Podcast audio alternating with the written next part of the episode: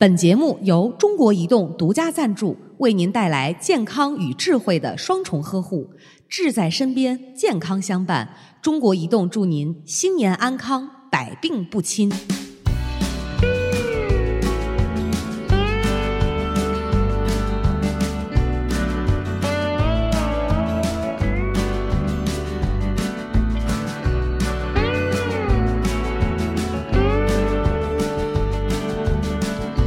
Hello，大家好，这里是《葵花宝典》，我是刚过完元宵节的小诗，又圆了。哎呀，我还是沉浸在过年氛围当中的娃娃。哎呀，我都是复工一个一一周了，你这还 我这我这对我我还没从那个感觉当中走出来，就是呃。但是看出来我情绪还是很饱满的哈啊，欢乐和祥和的年。对对对 对，主要我回北京了，确实面对面聊天这个感觉不一样，又可以录节目了。可不嘛，我们吐槽两个小时才正式进入这个节目，这太难了，肯定是要耽误晚饭了。对，但是对于我来说，确实，嗯，这个还在年的这个氛围当中。对，怎么说呢，并不是说这个多么的欢乐，而是呃，过了一个晚年，就是。就是一直在拜晚年，就我觉得我总结我这个正月过的哈，就是主打一个陪护陪陪陪伴型，对家政公司，对对对对，嗯，所以这个我觉得今天这期节目呢，我首先要特别感谢这个中国移动的赞助，嗯，因为要没有这个，我真的不会讲，不给我钱我是不会说的，这真的真的就就这么实惠，然后付费才能有的内容，因为因为就是。嗯，我就有的时候是个缘分吧，嗯，就是中国移动是吧，这么会挑时候，在我经历这这三年的经历，就在你移动的时候，对，然后我甚至我都有了一个想法，写一本书叫《天下无极》。哎呦我的天疾病的疾，是不是？完了，对，所以这期节目就主打一个呃主题呢，就是如何更好的跟这个呃患重病的家人这个共同面对这么一个问题啊，也是我这几年来的一个经验，也算是呃一些。思考和总结吧，哇塞，太厉害！这样的，听起来现在就想给你打赏了。但是我我觉得可能会不够全面，但我把我知道的，就是我我这几年经历的，都跟大家这个分享一下吧。啊，是这样呀。呃，但是先先跟大家这个呃前情提要一下。呃，前两天呢，过年的时候，我堂姐给我发了一个微信，因为她也是在北京。然后呢，我刚好是过年就在我婆婆家在淄博过的嘛。完了，她是过年回到了青岛，她跟我讲，她说她也去看了我爸妈，然后包括看了姑父，然后等等家人，然后她就感叹，她说：“哎呀，这个我们确实这一眨眼我们就长大了，我们都人到中年了，然后家里的这个长辈们也觉得都老了。问题是呢，其实就就是我们家，我觉得可能家里亲戚啊，包括这个。”重病的人，其实重大疾病的人患者，我觉得可能出现的概率有点高。哎呦，嗯，你像这个膀胱癌、卵巢癌、肝癌、肺癌，你 知道吧？就就是，呃，对，完了，从上到下，从里到外。呃，对，然后问题是呢，可能我觉得就有一点孕妇效应，就是可能自己怀孕了，走哪儿都能看见孕妇这种。你像周围的朋友的父母，呃，这种重大疾病，这个呃糖尿病严重的并发症，导致了呃根本就是坐轮椅，呃，完全脚是不能走的，不能着地。你知道那个指脚能疼到什么程度？就那个脚指甲一年不剪，它都已经严重的甲沟炎都弯曲了，就不能碰。那个脚一碰就是疼，像针刺一样的疼。哎呦，还有包括这个阿尔茨海默症的，嗯，俗称老年痴呆。哦，然后《天下无极》这本书什么时候出？对，挺有必要的吧？然后呢，就就感慨，然后也也，当然我姐也对我表示了这个。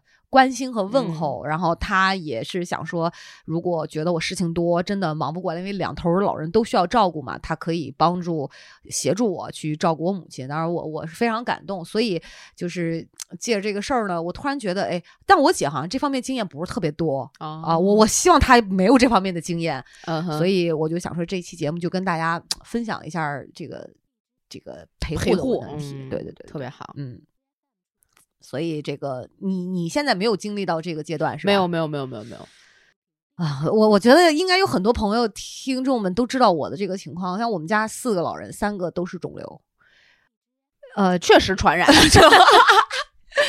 当然没有不传染啊，这这个正这这这个这个科学的这个医学知识，你还是要正常的不不要没有医学证明这个传染是是是是对。然后呢，我这几年的压力就会其实相对来讲会大很多。然后嗯，对我曾经呢，就是在这个期间也陷入了一个巨大的自己的一个情绪问题，包括我估计前面去年的节目当中。是不是也有录过与此相关的嘛？啊，对对，包括有的时候我录录的节目，就比如会哭出来啊，或者怎么样，甚至能感受到你某一段时间情绪的不稳定。对对对对对，然后那种焦虑、烦躁、那种压抑是哦，所以呢，呃，我首先我表达我是希望朋友们嗯。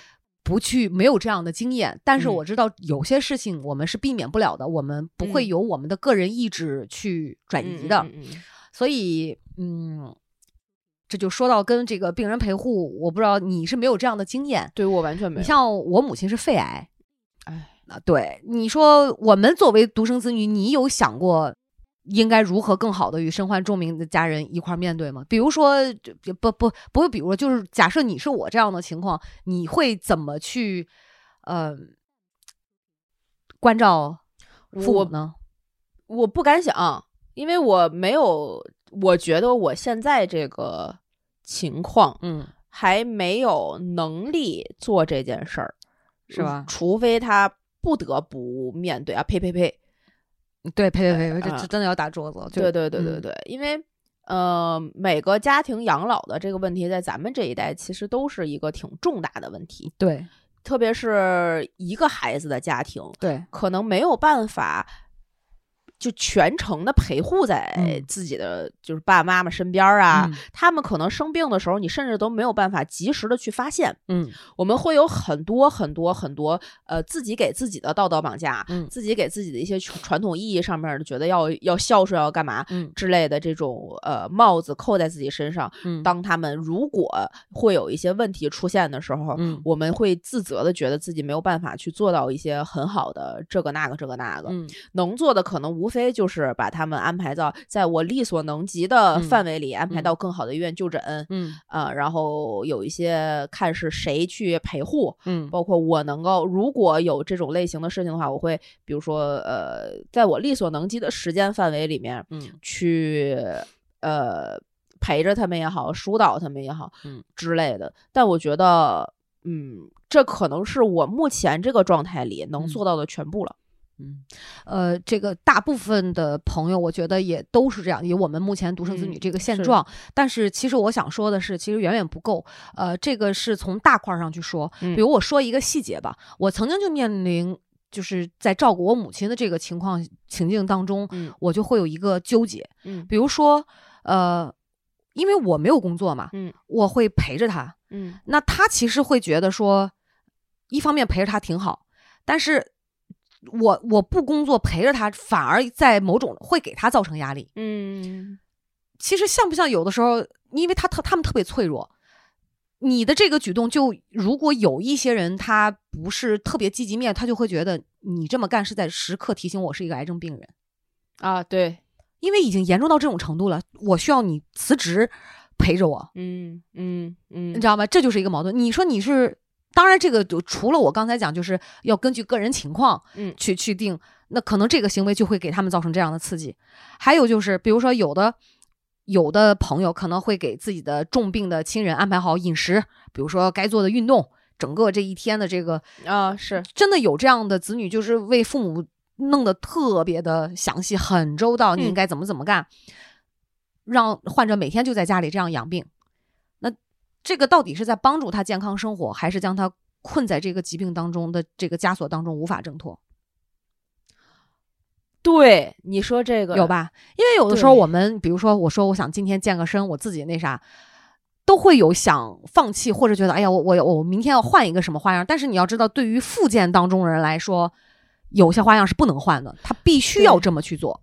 就是如果我们按照一个特别刻板的生活轨迹要求一个病人在生活的时候，对他的每一个呃遵循课表去做的事情，都会觉得我是因为生病了，所以我才做这件事儿。对，不然我可以去看电影，对，不然我可以去逛街，不然我可以去跳广场舞。对，我就是因为生病了，所以我今天需要在这儿呃楼下跟王老太太一起遛弯儿，遛遛够三十分钟，我才能上楼。对，所以就是所谓在在重大的疾病之下，人的自由意志，包括这个你的身体，包括身心这种，其实是发挥不出来的，因为它永远都有一个大前提。这个大前提就是不管你干什么，都会在提醒你。对，然后对于陪护的人来说呢，也是一个矛盾点。这这个平衡，这个分寸就很难拿捏，就是在细节当中，对，就很难拿捏。我再举一个，比如说。呃呃，病人们有的时候在一块儿，呃，就是会交流嘛，尤其比如老年人会，对对对对对，会会交流嘛。呃，你互相安慰，互相打气，是从积极的方面看，哎，觉得还不错，是抱团取暖。但是咱再换一个角度，是不是你说像这样的，就把他们困在一个圈子里，就失去了和其他正常人交流的这种能力和渠道，全是病友啊，就没有啥正常人，然后无形当中就是，反正我不正常了，就就。那我就跟这堆儿玩儿。对，你说这个真 是吧？就这这其实这这刚才就是你在说的这个你能做到的一些，你就会发现，就当掉到细节当中的时候，其实特别难啊，因为我们没有办法时时刻刻去理解他到底需要什么和想要什么。对，从一个第三者的客观角度是没有办法体会他的主观需求的。他如果不表达，如果他不自己去自己安排。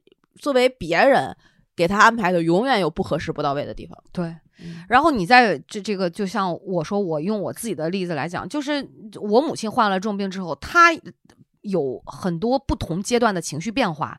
然后呢，我就从一开始第一年的特别积极，到后来面对她的这个疼痛，短时间之内没有找到办法的时候，我就会非常烦躁。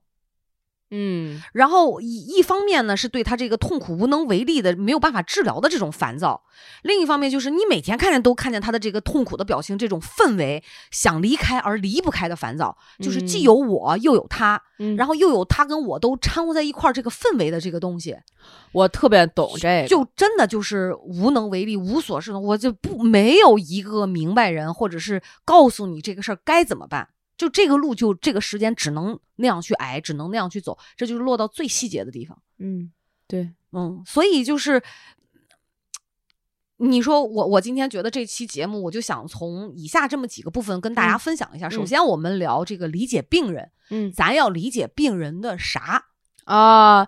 对，你说这个特别对。就很多人可能觉得就是啊，我不就知道他得一个什么病，然后剩下的就成了啊，该咋治咋治呗，遵医嘱呗。也还有一种就 是觉得哦，我理解病人，那他说就就就就按他说的做，他他病了嘛，所以那就他想要什么就就干点什么吧。对，所以其但实际真的不是这么简单。当然，我我我咱先说这个呃重大疾病这个的定义哈，就是有有三个标准：第一，生命体征不平稳，病情变化比较快。嗯，第二个就是两个以上的器官功能系统不稳定、减退或者衰竭。第三个是病情的发展可能随时会危及到病人的生命，比如癌症患者啊，比如脑中风啊，呃，然后这个渐冻症啊，比如他有器官，比如双耳或者是双目失明这种，其实真的是需要人去别人去帮助、去辅助的，有的时候是很难自己独立去生活的。嗯，包括严重的帕金森，包括烧烫伤，包括可能肢体不全。是你像我母亲现在就处于一种半自理的状态啊。实际她的肿瘤控制的很好，就也没有什么问题。但这个疼痛，我那天发，以前我认为疼痛不就是呃吃点止疼片，或者咱找到根源治一下就好。后来因为她这个疼痛，我去搜了一下，中国每年有三亿的慢性疼痛患者是无法治疗的。对你说这个，我想起来就是我的一个小例子啊，我打断你一下。嗯，我曾经有一段时间，应该是在疫情当中的某一段时间吧。嗯，我的腮帮子、脸巴子疼。嗯嗯嗯，然后就觉得那种针扎似的，一点点疼。然后我前两天头皮疼，然后我就想起来我脸巴子疼那段时间。我那个时候因为它疼了好长一段时间。三叉神经吗？对，然后我就去医院看，他就说这个叫三叉神经痛。嗯嗯嗯，我说那这个东西怎么治？为什么我会得这个病啊？他说我不知道。我说啊，他说这个是一个不治之症。我说 他说不是不是不不是要会死的那种，就是他没有治疗的方法，对他只能给你开一点止疼片儿，嗯，你只能是症状上缓解，对，嗯，然后没有其他的办法，且不知道它为什么引起。对，所以有好多奇怪的疼痛是这样的。对，所以你像我母亲的这个疼痛，就是我们去问过脊椎科、脊椎肿瘤科、外科、脊椎外科、神经内科、神经外科，拍了核磁，拍了全身骨扫，就是找不出问题啊。对对对对对，所以他病人本身，你就像我那阵儿，就一脸巴的刺痛啊，嗯，他非常干扰生活。对他疼的那一下，你就会一刻就是。我作为我自己一个正常成熟三十多岁的呃理智女青年，对，都会觉得我操，明天要死了。对，而且在这个发病的过程当中，你是没有心思干别的。对，有人说，哎，你转一下注意力，他分散不了注意力，他确实转移不了，因为他已经把你所有的注意力都放在这个疼上了。嗯，所以这就我在说，了解病人，咱首先要了解的是病人的这个疾病的情况，身体的情况。就像刚才说的，比如说什么病啊？然后治疗手段是他经过了什么样的治疗，包括治疗后会不会带来一些其他的副作用和损伤？嗯，比如像手术，你你比如说切了哪儿切了哪儿，它肯定会伤到一些神经的地方，那会不会引起一些其他的后遗症？这个都需要陪护的人去全面的了解，而不是说啊是个什么病，好完事儿了，遵医嘱，大夫说咋弄？有的时候需要家人用心去去分辨，因为每个人一百个人动手术，可能一百个人术后都不一样。嗯，你说这个，我觉得就是特别能够帮助到你后面，如果再有一些其他的并发症啊、新的症状啊，帮助你后边的医生去了解你前续所有的病程和情况，让后面去治疗的医生有一个抓手，让知道哦，原来你这么这么过，因为病人自己主主诉的这些过程是很重要的。对。而且像比如说我奶奶过世之前，嗯，她可能会觉得自己胃疼啊，或者是觉得自己哪儿哪儿不舒服啊，她跟我爸的一些表达和表述，以及她跟医生的表达和表述之间就会有矛盾。嗯，你能看出来哦，她跟我爸说的那个可能会呃程度更严重一点，因为是他亲儿子，他会觉得我不行，我不行，我特别难受，我实在是疼，我哪儿都疼。对，但是他跟医生说的时候，医生就会觉得哦，我就是这儿稍微有一点痛。就会发现哦，这个人其实，在表述之中还有一些其他的表述性的习惯。对，那么他在其他的呃病症里面跟医生的表达当中，就会觉得哦，他可能这儿说到位了，那儿没说到位。对，会有的放矢的去做一些补充。对，所以你看，你说你奶算是这个重症吗？重大疾病吗？其实他没有一个具体的疾病，但是他的器官就是在老化。那也，你看你父亲也应该是陪了很多年嘛，对吧？对，就是需要这样陪护。所以就是在呃了解病人的这个身体情况。不一定说他一定是个什么病，但是他整个情况，有的人确实就是没有病，但嗯，随着年龄啊或者什么的，确实就需要人陪。是这个是我们首先要了解清楚的了解病人的身体情况的，是是是，包括有没有疼痛啊，刚才我说的，包括生活能否自理，这是第这个是理解病人第一个层面。嗯，第二个呢，就是体会患者的心情，并且理解他的感受。我这个真的是 太难了，真的真的很难。就就我我我先讲，就说这个，就每个人都不一样。对。我经历过，他真的每个人都不一样，就是不同的个体。你这你说这个都很好理解嘛？嗯，呃，不同的性格，呃，不同的个性的差距。所以咱所谓的这个理解他，你只有了解理解他真正的感受，咱才说能够在很好的后期陪护他、陪伴他的过程当中，知道他真正的诉求是啥啊？对，对不对？就比如说，有的人是害怕死亡。嗯，恐惧死亡，所有人其实都有吧？我觉得本质上是这样。对，然后有的人呢是害怕后续的治疗，或者是未知的，比如说，哎呦，这个手术有没有风险啊？我会不会？你看这个大夫老说这个让家属签那个手术风险的同意书啊，这要出了问题怎么办呀？比如说有的这个我做化疗，呃，嗯，就会有这种，对对，就比如说你看我我不做还做好，还是不我不做活的时间长，还是我做了。活的时间长会不会我看上去是治疗，但是伤害了我整体的这个身体情况，然后反而没有不不化疗来的好呢？啊，对对对，因为我们对对于病患和病患的家属来讲，我们没有这样系统的医学知识，我们仅仅能是从一些所谓的数据上去做参考，大夫也不会给你百分之百的答案。对，因为每一个人可能他谨慎的程度、胆大的程度都不一样。对我今年春节的时候看了一部特别。呃，火的那个韩剧，上下部叫《机智的医生生活》啊，特别好看。然后它就里边有好多好多好多好多不同种类的各种各样的疾病，各种各样科室。你就看到那些病人虽然是韩国人，但是我觉得就是世界的人性是相都一样。对对对，就他们的各家去处理同样的一个，比如说呃脑淤血，嗯，或者是难产，嗯。之类的，或者是肝转移，嗯。之类的这个。病症的这个过程都不一样，像一些呃年年纪比较大的就会说，那我的肝移植到底是不是能够影响我多长时间的寿命？对我做了这个有多大的风险？我要不要这样做？那有的有的人可能会说，我就要做，我不管是死在手术台上，还是我能够活三年，我要死的有价值有尊严。有的人就那我就这样吧，我不想给家里更多的负担。嗯，对对对，每个人 care 那个点是完全不一样的。对，所以说理解病人这个心情，就是我们每个人想法都不一样，就不能一概而论。对，然后那就要给他一个。说出来，表现出来，就是给一个我们去了解他的这么一个机会。同其实了让他说出来呢，也是能够抒发一下自己这个压抑的情绪。嗯，然后呢，也能让这个家里人陪护的人也知道，嗯，这个他的这个想法是什么。比如有的人就很坚强，那就可能不需要老把鼓励的话这个挂在嘴上，他就可以正常生活，可能就是心态比较好，比较坦然。有的呢，就需要。多陪伴，多鼓励，多细致的情绪上的关心和问候，他需要关注。对，那你你就是得多陪他。嗯，是，就所以说，就是每个人确实差异会比较大。对，呃，你像我我妈属于那种不用跟他说很多，嗯，他反而是会担心给我造成麻烦，嗯嗯嗯，造成巨大的负担，有的时候就会总把这个挂在嘴上。嗯，但是你从他的行动当中，你也能看得出来，他已经非常努力、尽力的想要给你减轻负担，就是他自己，我自己能完成的，我自己能生活的时候，我不去打扰你。嗯嗯嗯嗯嗯，我只需要你，就是再去做治疗啊，或者是需要你提供一些医疗资源的时候，嗯，呃，陪着我。嗯，你看他是这样。我明白啊，那你像我婆婆就属于那种，就是你要特别的从精神上、她的心情上去关照她，去去去关心她的那种。是，嗯，她她就是我我不行啊。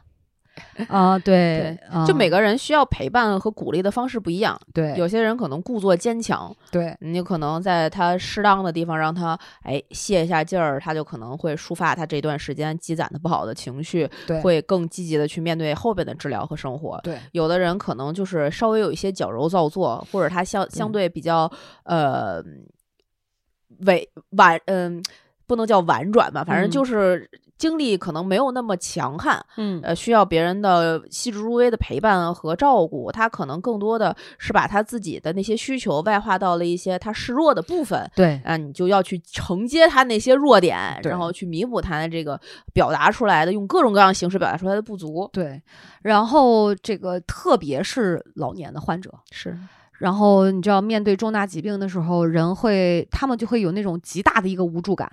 就是担心自己被抛弃啊，就会有呃，你知道人一长这种大病，随之而来的就是一堆的负面想法，就是他平时健康的时候，他根本不会表达，就是他可能都没想过，一到生症了就觉得，哎呀，我我可能是不是花了钱也就治不好，然后哎呀，这个想这个事儿那个事儿，你就发现他好像要在短时间之内要完成很多，你知道，就觉得时间不够用啦，然后无助。恐惧基本上会是重大疾病老年患者的一个主旋律。是我讲一个特例，也是我们家的一个亲戚，这个是个呃男亲戚，我一直觉得很牛，超牛逼。膀胱癌十几年，哎呦，十一二年吧，现在八十了，应该快八十。嗯，他从长这个病开始，自己化疗，发着高烧自己化疗。然后与此同时，还帮自己的女儿带大了两个外甥、外孙，就是帮助接送孩子呀、做饭呀、看。当然不是说一天二十四小时，天天都这样的。然后他就是真的是从身体力上能不去麻烦他的女儿，他就不去，因为女儿工作也很忙。嗯。然后到这个前一段时间，就是整个膀胱切除掉。又复发，就中间反反复复复发，化疗两三次就挂尿袋儿，但是依人也瘦，可是依旧就是坚挺着、坚强着，哦，你看你这个故事是从这个视角跟大家说的，嗯就会觉得那这个病患可能非常的有，就是继续生存下去的勇气，面对生活的活力。对，但如果这个故事是这样讲的，说有一个呃年近七七十或者年近八十的人得了这个膀胱癌嗯。啊、他不仅在发热高烧的时候需要自己 去医院化疗，嗯嗯。嗯还需要照顾子女，放在他那儿呃嗯。嗯寄养的两个孩子、孙子辈儿。嗯。啊、就这样坚持了十几年，嗯。他的女儿只一心把这个心思放在工作上，啊、对他的关照也没有正常普通家庭的这个重病患者那么多，呃啊、他这样又在几多少多少年之后，对对对，他的病症又复发了，导致他又开始，导致他切除了整个 膀胱，就变成完全不一样的故事。对，所以你看，就是刚才咱俩说的前面那种，就是根据每个家庭不同的情况，每个患者不一样的情况，可能像我这个呢，他不需要这样子，对。他他知道他了解，他就是那种呃够坚强，他就需要一个正常的生活，反而不不用把自己天天放在说我是一个癌症病人身上，哎，你可能哎膀胱癌还能活这么久，对对吧？他不是那种沮丧型的人，但是我这些年来听到最多的就是从他们的嘴里，从家属的嘴里说的都是趟上了，没办法，啊，不得不，嗯，就只能是这样。只不过每个人选择这种没办法的方式不一样，对，有的人是非常积极的说，哎，没办法，没办法，那就这样，那就这，样呗。嗯，我这该干啥干啥，该治治呗。对有的人说，哎呀，没办法，就躺病歪歪，那能怎么办呢？他是完全不啊同的心态。是，对，然后这是我说的一个，就是这个无助感。嗯所以，我觉得，如果是真的重大疾病，我相信不会说有家人去责备，就尽量减少责备，嗯说哎呀，这个就就不不就是这种你。比如说，就不能干呀，就你长这病，就尽量不要讲过这种。但是我先承认，我有真的在烦到一定程度的时候，我确实有讲过这样的话。什么叫责备责备病人嘛？嗯，对，啊，你不能这样，你不能那样你不能这样，不能那样，或者是因为你这样，所以我不能哪样哪样。啊我有讲过这样，就是在我烦到不行的时候。啊，所以其实我后来觉得这个，我当时讲的那个话，呃，对我母亲也是在情感上有一定的伤害，因为你就是那个局面，就是真的两个人对着头对着头发愁，啊，头对着头的这种无解。对，你知道那个那个情绪就像在一个密封罐里，你嗯谁都排不出去，嗯，然后就变成了语互相大家语言上的这种伤害。嗯，对，把自己的无力感外化成对方的一种攻击，对对对对然后就会把它排解出来，。对一开始会先是祈求，就你能不能有点办法？啊，然后那种祈求就变成了要求，嗯，然后陪护的人听着就是我能有什么办法？你你知道，就是这种死循环。对，嗯，所以就是这个这个理解这个病人的心情，他们他们基本上都是负面的会比较多。所以我觉得你说的这个理解病人很重要的一点就是，你先理解他，才能去理解你自己。对就是你先理解他，哦，他这样是正常的，他的负面情绪一切他表达出来，可能就是一个住这个患病人，对呃，或者需要陪伴的人是正常的一些表现。对那我才能理解我我自己生生发出来一些可能负面的情绪嗯也是正常的，是因为我每天面对一个负面的能量，我自己肯定会被他感染。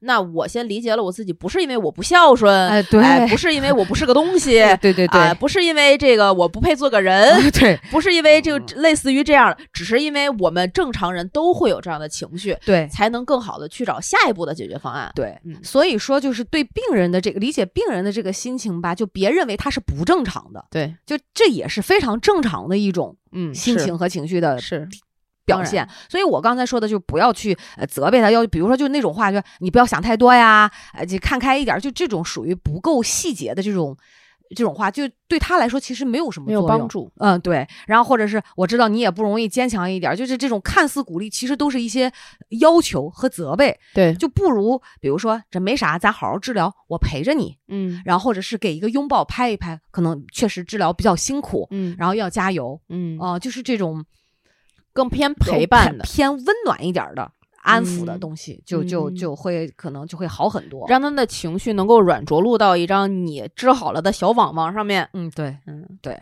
然后再就是比较明显的这种，他们就重大疾病会有明显的长时间的心情低落。你像我妈，就是因为这个疼痛导致的这个焦虑和抑郁，曾经也吃过这样药，而且现在她就是不高兴。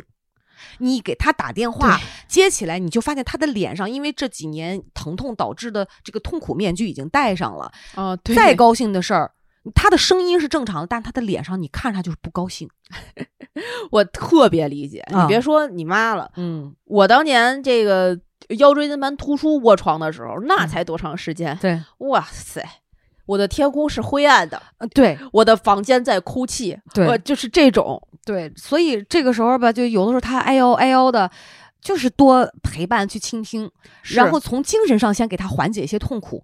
完了，这这个呢，就是就就就只能说心情不好的时候，说你有什么不舒服的或者是难过的，可以说出来，我来听。那就看患者有没有意愿想表达啊。当然，这里跟大家说，我妈是严重的筋膜炎。哦，那背部筋膜炎，然后医生就讲，因为他是手术，并并不是手术说损伤了神经，这个也会有一些关系，是因为人的自我保护机制，他就下意识会往左歪，坚持的时间长了呢，他的脊椎就侧。歪了，然后他就有严重的骨骼变形，包括这个胸锁骨的这个突出，然后又又精神上压力过大。完了，他就炎症了，对，他就这就瘦嘛，他就有那种无菌性炎症。是，然后人一瘦呢，他的这个筋膜、肌肉、血管啊，就血液循环就不好，都粘贴到一块儿。所以当时医生去诊断的时候，这个就跟他讲，他说你的老公和女儿还是不错的，没有在这个事情上责备你。有的人因为这个认为病人是装的啊，就你不疼装疼，你为了不干活，你就整天躺在个床上就是装疼痛啊，然后为了或者是博取别人关注。是，就会是这样的，你知道吗？对，这个不是东西。对，没有没有。然后说你治好了你的这个呃焦虑啊，也会抑抑郁也会好很多。我妈说就是就是，就感觉她像见到了知音一样。是，就是像你第一第一条说的嘛，要理解病人到底是什么病嘛。对。然后呢，这个跟大家讲一下这个病耻感的问题，就是得了病会有羞耻感。对对对，巨大的一个羞耻感。他会觉得，比如说有的做了手术少了一个器官，他会觉得跟自己跟别人不一样。嗯，而且我曾经就听过我妈讲过这种话，就是啊，人家都不这样，为什么就我这样？啊，对，太多人这么说了啊。我明明生活也挺好的，早睡早起，吃的清淡，为什么我让我长这病？嗯嗯嗯嗯。对，就会觉得我做错什么了呀？怎么上天要惩罚我呀？对之类的。而且我妈就是不愿意往，就开始变得不爱社交啊。是她不愿意跟别人交流，她不想跟别人讲话，就觉得我低人一等了。对，然后我我不要别人来看我，然后一方面又希望别人来看我，因为别人只要主动来看我，他们就觉得我还是跟他们一样的。对，所以到现在就邻居也不知道我妈长了这个病。哦，他会在别人面前努力的表现自己很正常，是我能明白。吃着止疼片都会就是那种我正常出去遛弯，实际已经左肩可能就是已经歪的不行，然后我很疼，他也会努力去挺直，然后就为了表现我跟你是一样的，你知道吧？就是这个，我觉得还挺挺正常的，就是挺多人这样的，非常非常非常普遍的一种心理状态。对，所以你知道。嗯，但是他随着这个疾病的这个时间长短哈，这种这种病耻感，他可能一开始是没有到加重，然后要到减弱，然后后来有的人可能，比如说能够正确认识这件事儿的病人，他就你你不会再听他提起来，嗯，但是有的可能就会一直伴随他的对生病治疗的这个过程，比如说化疗掉头发。嗯，就是我们，你比如我婆婆就是在化疗会必然都会掉头发，会有一些副作用嘛。对，你就要听她每天都在说这个事儿。对，就每个人去面对他的方式不一样，有的人假装我是个正常人，然后去规避他，用回回避的态度去疏解他的这种羞耻感。对，就是我只要不看他，羞耻感就不在。嗯，对，就是自卑就不在。嗯，就别别对比。嗯，对。但有的人呢，就是我要一直说他。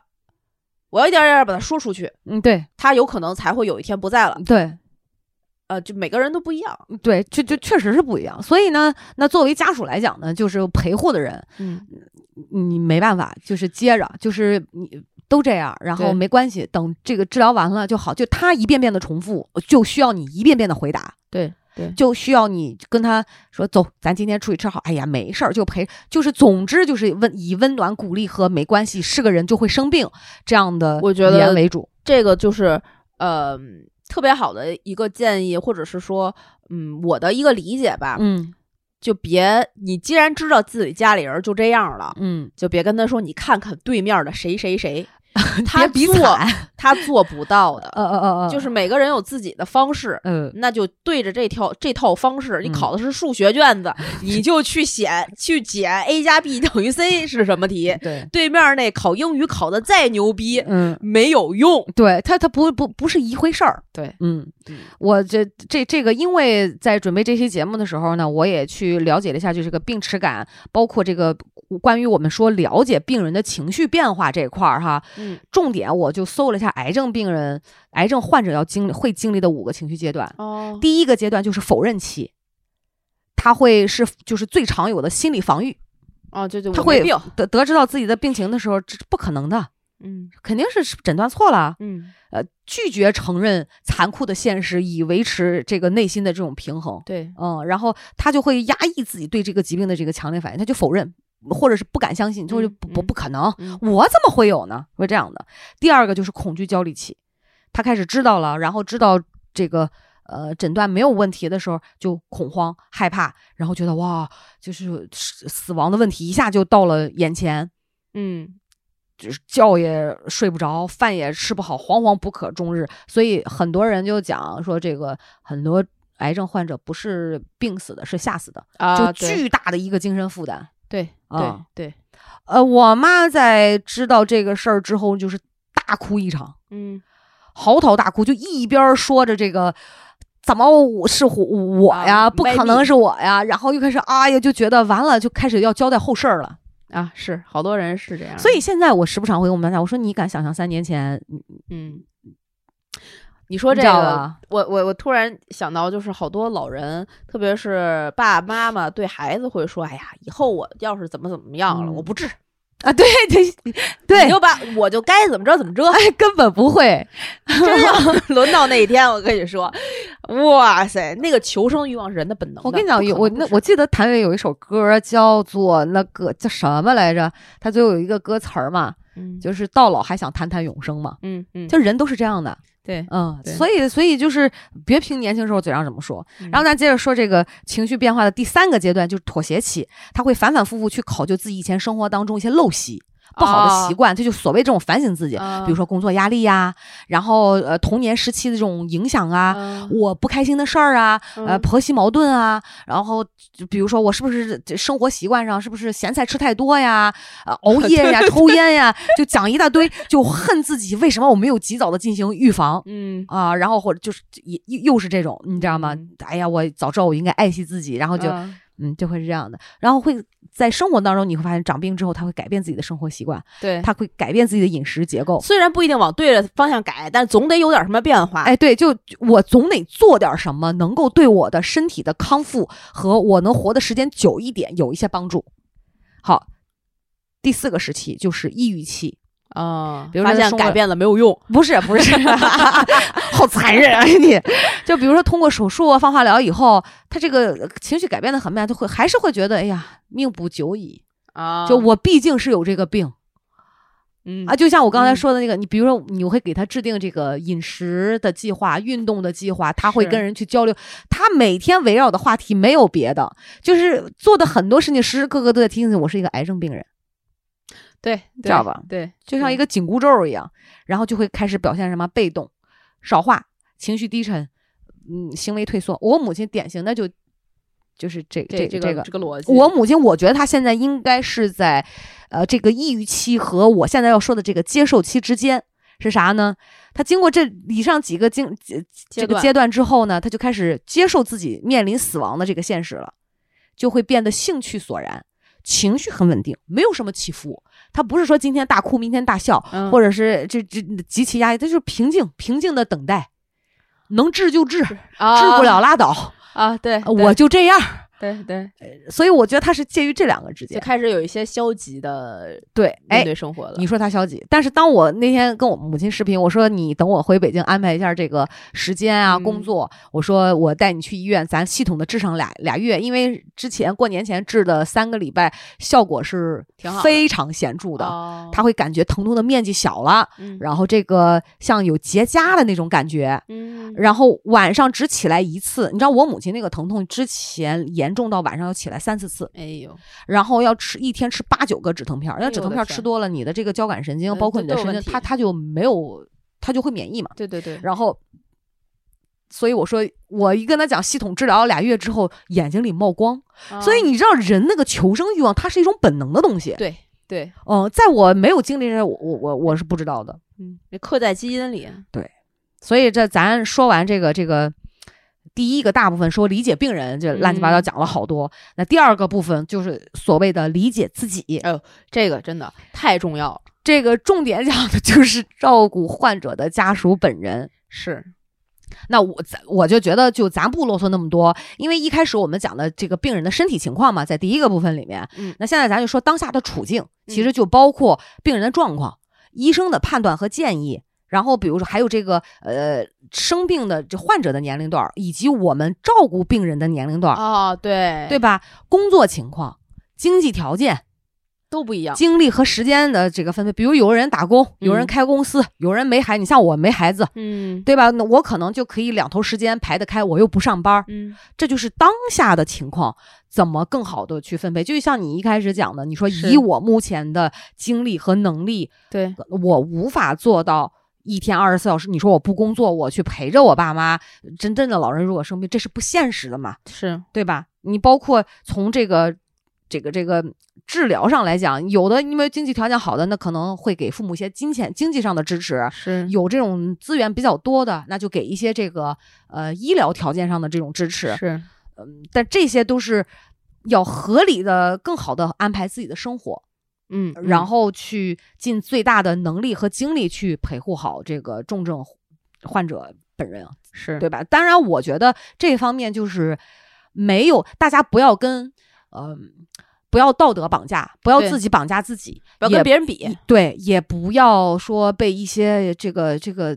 社会上的这种这种所谓的这种价值观，对对对，去去包括可能很有可能会面临一些亲戚的指责啊，对，你知道吧？他说啊，你为什么不管？因为我觉得其实郭德纲老师说过一句话，挺那啥的，就是未经他人苦，莫劝他人善。对，你不知道人家可能已经尽了最大的努力来做到现在的这种状况、这种程度，就是比如说孩子没有时间，嗯，那咱不能不工作呀。对，这对吧？你说我能有的那工作可能也没有多余的钱，那我精神上我每天打电话，我觉得这都算是一种很好陪伴家人的一个一个体现，就尽自己最大的能力就 OK 了。对，千万不要说太为难自己。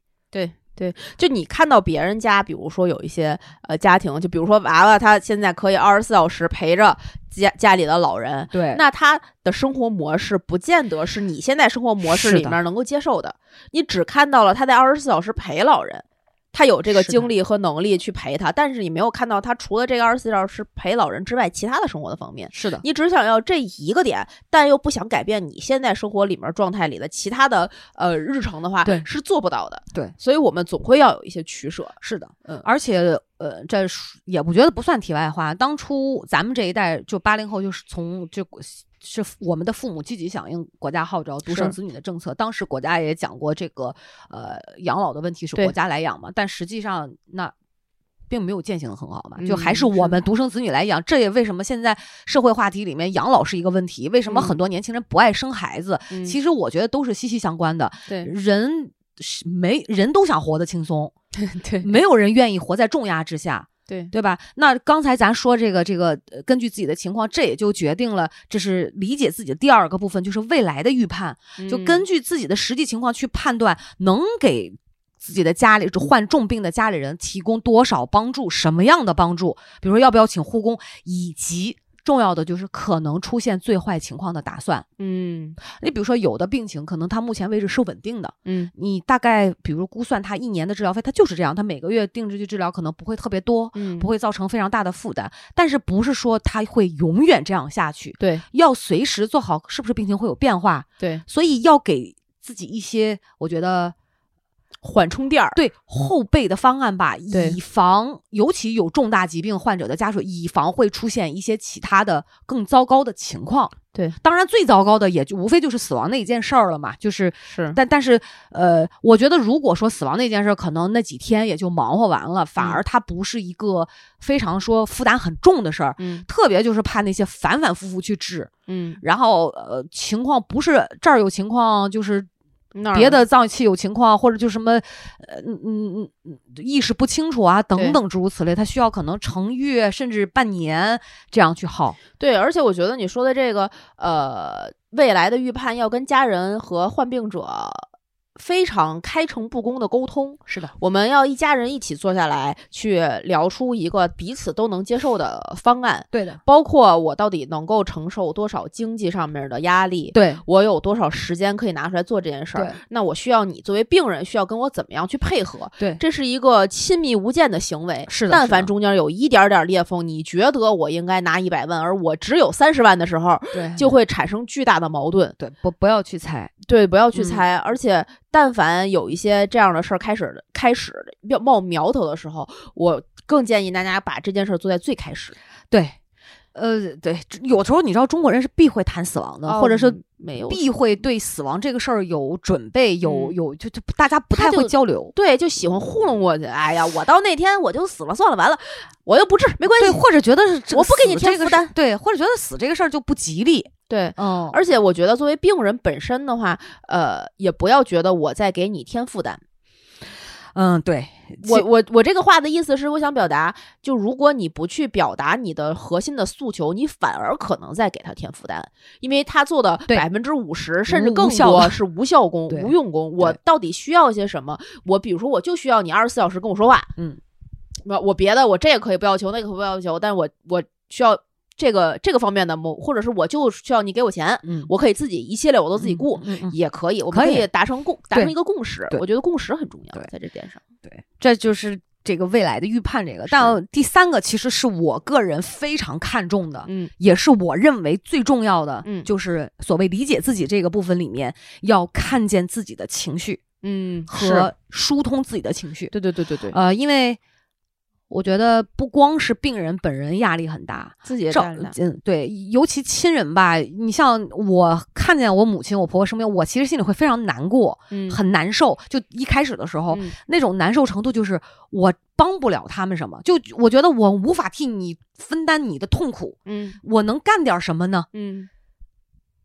你啥也干不了，对，就是就是，本质上其实你干的事情只能是缓解，只能是安慰，但你无法替他去承受他要承遭的这个罪，对，这是没办法的，所以这一方面会给自己很大的一个压力，而且，呃，说白了，其实除了不用忍受这个病痛之外，这这个压力一点儿也不比这个患者本人也也少，所以你像我去年，我觉得就会有比较。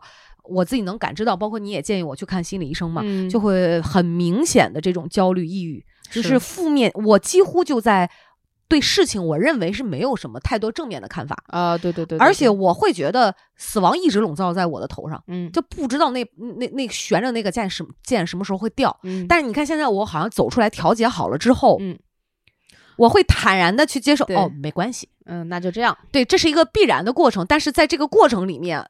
我要的就是质量，就是跟我母亲、跟我婆婆之间，我们就是呃，对她治疗的这个陪伴的这个质量，是我会非常看重。对，但是要疏通，呃，所以就是怎么讲？我我觉得这个怎就是不是没有什么特别好的建议和方法，就只能说冷静一些，淡定一些，不要太当真。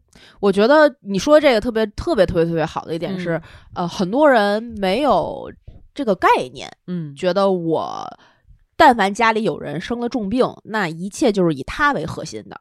但其实我们作为自己，每个人作为你自己，你的生活一切是以你自己为中心的。对，别人就哪怕跟你有直接血缘关系的一切亲人都是别人。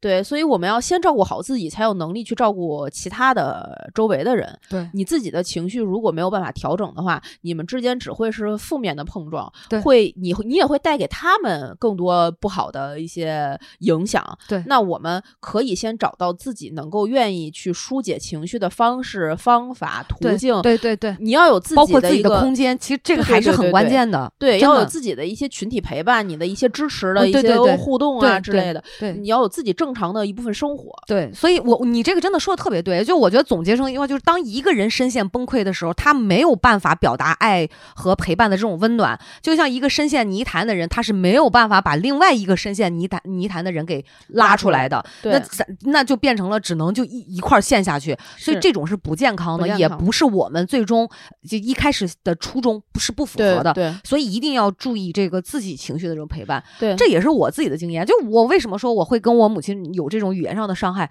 就是，我真的是烦到头了。我连做一顿饭都会烦，我就觉得我为什么要在这做一顿，都是因为你，知道吗？就会有这种。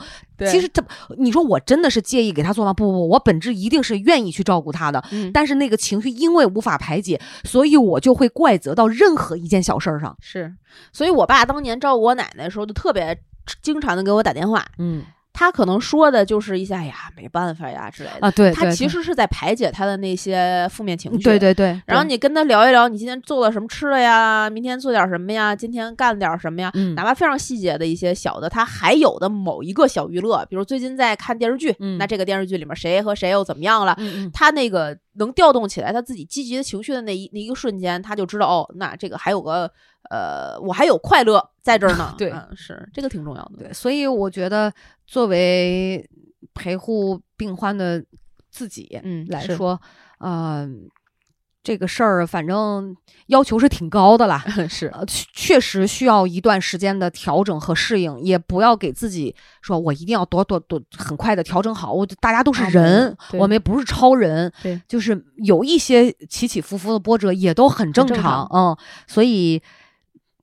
所谓的最后，我们就讲说这个陪伴和温暖其实是相互的。是，曾经我认为是我在陪着我妈，嗯，实际我只看到了这一面，嗯。后来我想明白，也是她在陪着我。对，呃，怎么说呢？你你说爱，你说是一份，我觉得爱就是一份责任，它就体现在行动当中哈。你说照顾家人辛苦吧？我觉得真的很辛苦。嗯，但是作为这个。家属来讲，就不要以还还是要平等和尊重这个患者。你要把他真的是当成一个正常人啊！对对对，就不要有那种居高临下，就是他病了，就是好像他病了，所以他低人一等，就是就就不不要给病人一个这样的感觉。是，而且我觉得这个相互陪伴吧，是你想他的存在，他在治疗过程当中可能一步一步的，哎，没有。你像我母亲，就是一开始我们觉得哇，好难，对，就是觉得哎呀，也是悬着，就感觉完了，就这样的。结果没想到一天、两天、三天，嗯，其实我是在陪着我妈，同样我妈的存在，她也在肯定着我的付出。呃，我们家里共同，她是一个爱的这这么一个延续，她也在陪着我，也不至于让我一下子心里面有巨大的一个。难过或者是悲伤，所以真的是相互的。对，嗯，我觉得在这个一一饭一书当中，其实呃，这个就体现出这个爱，这个陪伴是最大的这么一个安慰，对，这种温暖吧。对，嗯，哎，现在想想就是。啊，跟我妈之间，我我每次就聊这种话题，我就会想到她。你看，包括过年的时候，跟我婆婆，我们就是老吴去陪着打针，然后我就在家里做好饭，你就坐在旁边安安静静的陪着她吃饭。可能她会在饭桌上有这种跟你讲讲我哪儿不舒服呀，或者是这种表现呀，或者是很我想吃一个苹果，你就给他削个皮送个苹果。其实你说这些行为，这些日常当中没有什么特别，但是对于我婆婆来讲，她就会觉得。有你们陪着我真好。我那天要提前回来嘛，嗯，我他说了一句话，他说：“你能不能跟呃吴超一起走？因为吴超比我晚回来。”嗯，我就知道他很希望我在，就他希望都在啊啊，不是说只有儿子在才行。是，嗯，所以就是这就是爱嘛。那你说小时候这爸妈也是这样把我们带大的，对，但是嗯。你像我跟老吴属于那种，我们两个人可以去照顾一个老人的时候，我们俩之间也会有一个相互鼓励、相互对安慰的这么一个作用。你说这个，我突然想到一个，就是有一个感受，嗯。我们小的时候跟爸爸妈妈的相处是他们做主，我们听着。对，然后我们一直在一点点成长。他们的好多话，他们的好多行为，以及让我们去做的事情是没有办法让我百分之百理解的。嗯，我只是把它当成规则和认识这个世界的手段和渠道。是。然后等到我们开始上学了，有一定自己的这个自我认知，开始进入青春期的时候，嗯，绝大多数的人会进入一个对父母的反抗和厌烦的这个阶段里面。对对对，因为觉得他说的都不对。我们是新的一代，所以他说的话。我不需要听，我们跟父母之间的关系就变成了一种对立面，和我需要从他们的这个保护层里面呃摘出来，嗯，脱离出来去成长的呃一一段时期，嗯，然后到上了大学，你绝大多数人就会离开家庭。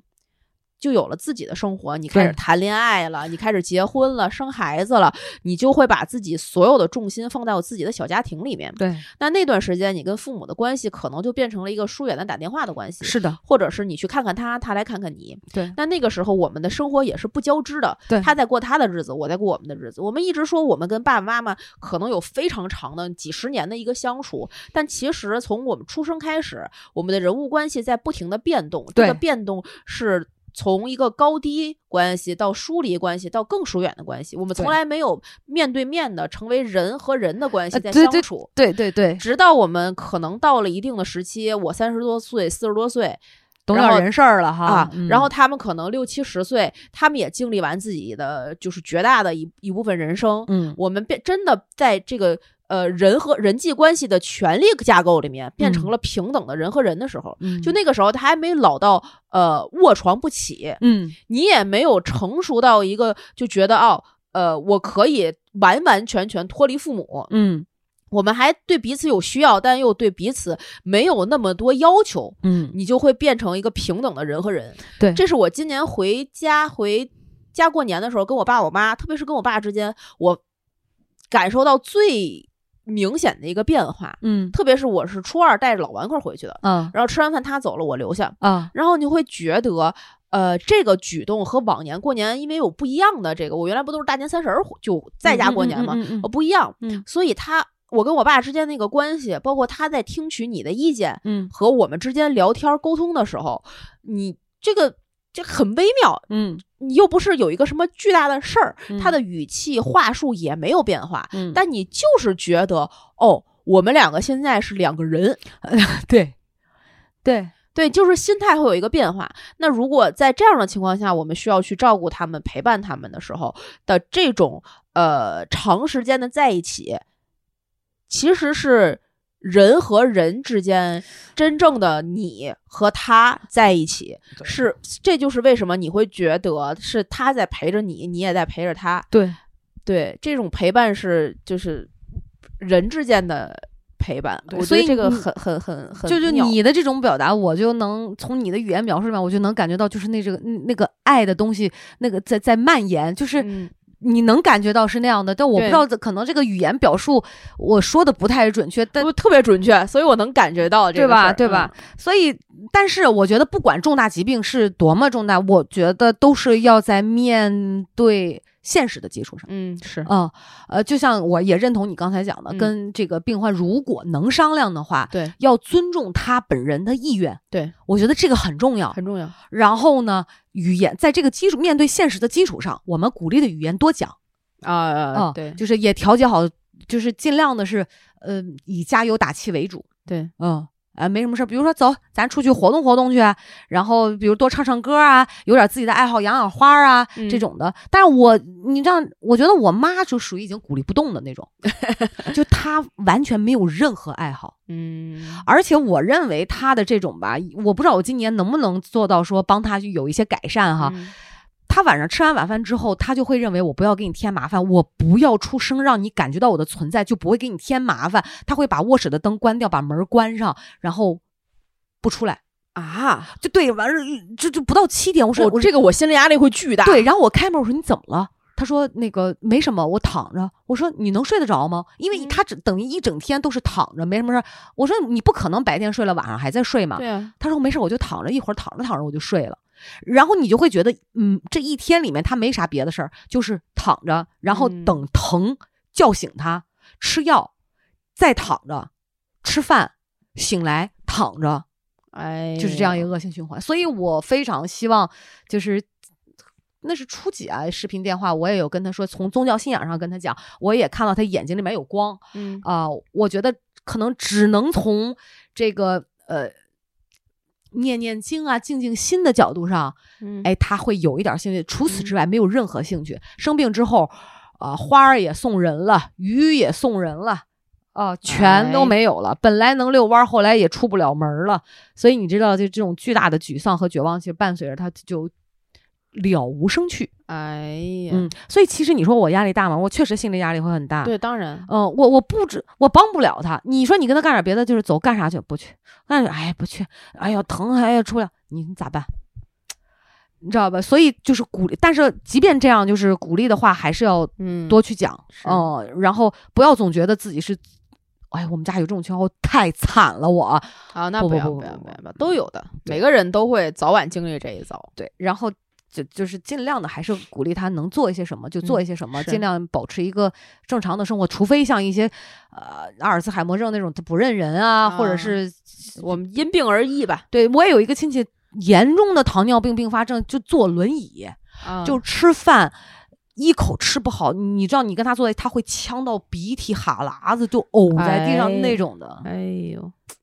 真的没有办法，这个是这是一个巨大的考验，因为这个是要切身切，就是身体力行去做。这种就是该找帮助找帮助。对啊，就是在专业的机构就专业的机构。所以咱就我就总结一下这个刚才咱们说的这个几步做法哈，跟当然还是说根据每个人的现实情况和条件来哈，给病人我们相互之间要提供一个心理支持。是这个刚才也都说了嘛，积极的沟通，对吧？情感上的支持和鼓励，然后让患者感受到家人的关爱和陪伴。是，但是。这个是需要花时间的，这个确实是。第二就是物质上的支持，这个就不用讲了。这个但凡重大疾病，钱很重要，干啥事儿都很重要。嗯。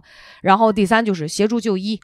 呃，其实重症的治疗相对来讲是一个比较复杂的一个过程，它很漫长，很漫长。嗯嗯，不不，当然也有很快的哈。嗯。第四个就是日常生活的这个照料，这个真的，比如说你的 卫生的打扫，嗯，呃，营做饭，这个病人的需求，嗯。吃喝拉撒睡，你就想吧。对，但凡你正常家里在干的活儿，如果是重大疾病，就相当于你重新养一个孩子啊，是差不多是一样的。他会不停的叫你，他需他，因为他确实需要你。当然，有的可能不是真的需要，他自己能干，他得不想干，嗯，撒个娇啊。第五个就是。呃，鼓励参与这个康复活动吧。那当然也是限于能康复的患者啊。有的人确实不具备康复的条件。然后第六个，维持正常的社交生活。哦，这个很重要。对，尽量的不要让患者就局限在，还有包括陪护的人都局限在这个病的这个圈子里，就天天面对面的都是这样的，张嘴病、闭嘴病。我今天怎么治？明天就能换一些环境，我们还是尽量的协调一下。对。然后第七其实也是你说的那个，就是跟家庭成员有关系。嗯，大家要呃了解相关的知识，嗯，然后明白治疗过程当中的挑战和变化，是，然后更好，这样是为了更好的支持患者。总结起来就是这样，哇，太重要了，对吧？嗯，对。但是因为我觉得咱这是说了。疾病的发生的过程当中，陪相互陪伴的过程当中，呃，我们跟患者之间应该怎么做？但其实有一点，我觉得天下无疾，最重要的是啥？就是上医对上医治未病，我们其实还是要防患于未然。对，就咱最好，我希望今天分享的这些经验，大家都用不上，所有人都用不上。我真的是觉得自己经历过这种陪护病人，看到这么多所谓重症啊，家里人，我不希望任何一个人再去经历。但是还是那句话。这是不可能的，这是我一个一厢情愿、比较美好的一个一个幻想。是，那咱如果真的为了家人的这个身体健康，我们说防患于未然，就得比如说多去带他们体检呀，告叮嘱父母啊，日常的这个啥。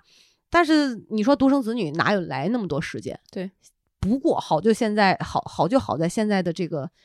AI 的智能对科技很发达，AI 智能也非常那啥。那你像这期我说中国移动，我们做的这个移动康养的这期节目，它也在一定程度上就是帮助我们能够在预防和治疗疾病上起到预警和帮助作用。主要就是比如我们没有时间陪伴父母的时候，父母也是可以用的，对吧？它是志在身边，健康相伴。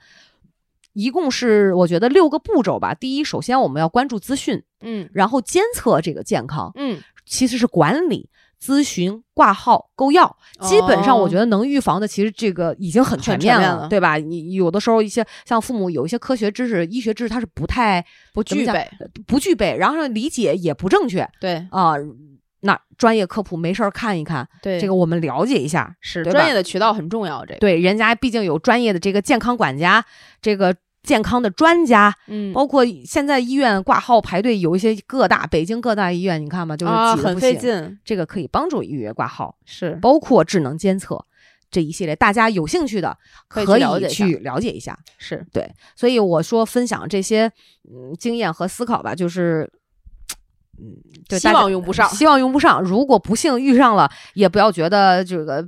悲惨和凄凉，就希望能帮助大家。对，积极面对就完完事儿了。因为人生就是生老病死的循环，因为没办法，就 确实对抗不了这个天道的规律。我觉得是这样。对，呃，我我也非常庆幸自己这三年的经历能够分享出来吧。对对对对对，真的，你这三年能浓缩成一期节目啊！我觉得这期节目可以就是大大的收费。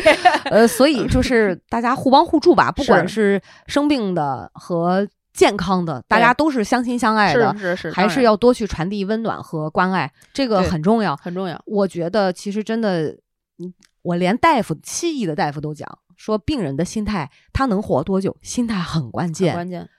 嗯，所以这个心态不光是病人本身，因为他深陷泥潭，就需要我们多去家里家里人多去给予一些。对对，所以再次祝福大家健健康康，百病不生。祝福大家，嗯，也再次感谢中国移动独家赞助了本期节目，移动康养为您带来健康与智慧的双重呵护，志在身边，健康相伴。谢谢中国移动，好吧，这期节目咱们就到这儿了吧，到这儿了。然后，如果你们有就是陪护的一些小的心得、想法、故事，或者是有一些问题，我们可以关注《葵花宝典 Good to Know》的微信、微博账号，在各大音频平台能够订阅我们的节目，给我们点赞、打赏、评论、进群，加主播 i n g f r e infree，他就会拉。你成为我们这种空中的闺蜜了，我们可以在群里，呃，艾特娃娃，让他上课啊，收钱了，收钱，这个是 移动都给钱了，付付费的啊，付费的业务，好吧，这期节目到这里，跟大家说拜拜，拜拜。